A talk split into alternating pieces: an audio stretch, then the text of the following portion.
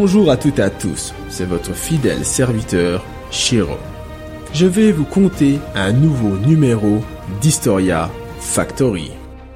L'éruption du Vésuve. Un événement catastrophique. Avant de débuter notre voyage, je vous donne la réponse à la question posée dans la chronique sur Pline le Jeune.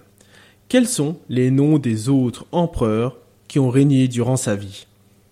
Nous avons vu qu'il y avait Nerva et Trajan. Or, il y en a eu quatre autres. Néron, Vespasien, Titus et Domitien. J'espère que vous avez trouvé la bonne réponse. À présent, je vous propose de partir en l'an 79. Veuillez enfourcher vos chevaux et me suivre. Nous sommes le 20 août 79 et nous voici arrivés à Pompéi. Si nous nous promenons dans les rues de cette cité moyenne qui prépare une fête, l'on peut voir des dizaines et des dizaines de personnes richement vêtues. Bien sûr, comme partout, il n'y a pas que des gens aisés à cette époque. La ville contient entre 10 000 et 25 000 habitants. Donc, il y a forcément des inégalités. Néanmoins, Pompéi est une ville commerçante qui doit son développement au commerce du vin. Si l'on regarde hors des murs, nous pouvons d'ailleurs apercevoir une montagne dont les flancs sont recouverts de vignes. Cet amas est considéré comme sacré et on lui voue des effets magiques sur les cultures. Mais si l'on écoute les discussions des habitants, on peut y déceler un sujet avec celui du festival Vulcanalia, une célébration en l'honneur du dieu romain du feu, se déroulant dans trois jours, qui revient souvent, les tremblements de terre. Bien que les séismes soient récurrents dans la région, c'est un qui s'est produit 17 ans auparavant qui reste encore gravé. En effet, le 5 février 62, un puissant tremblement de terre cause des ravages étendus autour de la baie de Naples et particulièrement dans la ville où nous nous situons. Vous vous en doutez, il y a eu pas mal de dégâts qui ont été réparés aujourd'hui. Deux ans plus tard, une autre secousse tellurique aura lieu. Elle sera enregistrée par Suétone dans sa biographie de Néron nommée De Vita Caesarium, mais aussi par Tacite dans le livre 15 des Annales. Mais continuons notre balade. Attendez, sentez-vous cette nouvelle secousse? C'est la première de plusieurs autres qui vont survenir durant les quatre prochains jours. Alors que nous sommes en train de terminer notre repas dans une taverne, un énorme bruit se fait entendre. Il est tellement puissant qu'il fait trembler les murs du bâtiment à un point tel que des assiettes et autres couverts tombent des tables et des étagères accrochées ici et là sur les murs. Dans la rue, les personnes s'affolent. Elles sont apeurées et beaucoup courent pour se mettre à l'abri. Si nous regardons par la fenêtre, nous pouvons voir la montagne qui est entrée en éruption. C'est le Vésuve et sa colonne plinienne qui s'élève à 15 kilomètres de hauteur. Nous sommes le 24 août de l'an 79. Il est 13 heures et c'est le début de la première phase du flux plinien. Une demi-heure plus tard, des cendres et les lapilis, des pierres très légères, commencent à tomber. Les habitants cherchent à tout prix à se mettre en sécurité. Ainsi, plusieurs familles se réfugieront dans les caves des maisons. Mais la couche de cendres et de roches ne cesse de monter jusqu'à atteindre trois mètres, et tous les êtres seront emmurés et mourront étouffés. D'autres périront sous l'effondrement de leur maison. Le soleil est masqué par l'éruption, ce qui donne lieu à une nuit en plein jour. La mer est aspirée puis rejetée. C'est un tsunami. Je vous propose de ne pas rester ici et de nous rendre dans une ville située à environ 35 km du Vésuve, Mycène, afin d'y être en sécurité. Dans ce port romain, nous sommes un peu plus à l'abri, tout du moins temporairement.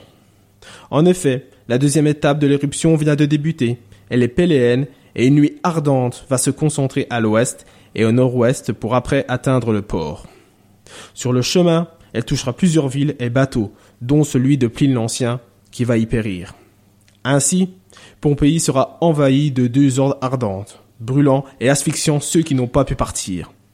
Oplantis et Herculanum recevront aussi la majeure partie des vapeurs, elles seront ensevelies sous de fines cendres. Cette dernière, située à 7 km du cratère, fut sauvée grâce à la direction du vent. Des chutes d'éjectas mais sera ensevelie sous 23 mètres de matériaux déposés par la nuée ardente. Elle tuera la plupart des victimes. La cité contenait 5000 habitants et environ 350 corps seront retrouvés dans la ville, dont 300 sous des voûtes découvertes en 1980. Il est environ une heure du matin et le nuage brûlera tout sur son passage. Les habitants fondront sur place et une heure plus tard, la ville sera ensevelie sous une couche compacte. Pompéi, quant à elle, aura au moins 1150 victimes. 38% des morts seront retrouvés dans les dépôts de cendres, la majorité à l'intérieur, et 62% des victimes restantes ont été trouvées dans les dépôts pyroclastiques. Elles ont été tuées par cette légion enflammée via la suffocation due à l'inhalation de cendres, la déflagration et les débris jetés de part et d'autre. Toutefois, ne restons pas à Mycène et suivrons Pline le Jeune, présent ici, et seul témoin oculaire de l'éruption, afin d'être évacué bien que le nombre de victimes ne soit pas connu avec certitude. Ce seront environ 30 000 personnes qui seront les martyrs de cette éruption se terminant le 25 août de l'an 79. Ce volcan, situé à 15 km de Naples, d'une hauteur de 1277 mètres, de 300 mètres de profondeur et de 400 mètres de diamètre, qui s'écrit il y a 300 000 à 400 000 ans, a eu d'autres énanthèmes, une trentaine environ. Ainsi, nous pouvons citer l'année 203, 472, 512 ou encore 685, puis plusieurs autres. Mais la plus catastrophique reste celle de l'an 79. À la suite de celle-ci, le Vésuve s'est métamorphosé. Les versants se sont dénudés et le sommet a changé.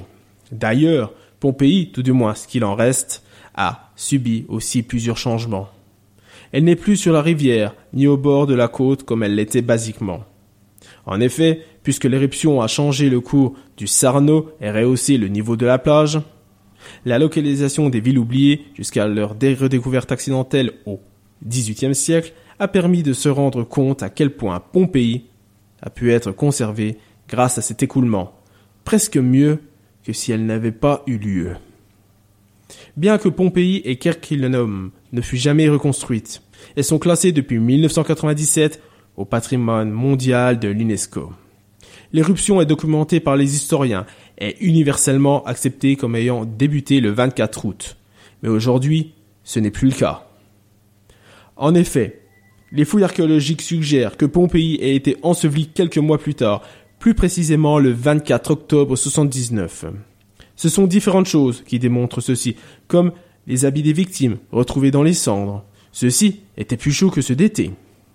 Il y a aussi les fruits et légumes typiques du mois d'octobre qui ont été retrouvés dans les boutiques alors que ceux de thé étaient vendus secs ou en conserve. S'ajoute à ça le fait que les jarres de vin étaient déjà scellés, alors que ça n'arrive que vers fin octobre. Tout autant de choses qui démontrent que Pompéi n'a pas été enseveli le 24 août. D'ailleurs, un dernier témoignage, et pas des moindres, confirme cela. Une inscription. Cette phrase écrite au fusain, a été découverte dans une maison exhumée dans le nouveau secteur de fouilles de Pompéi.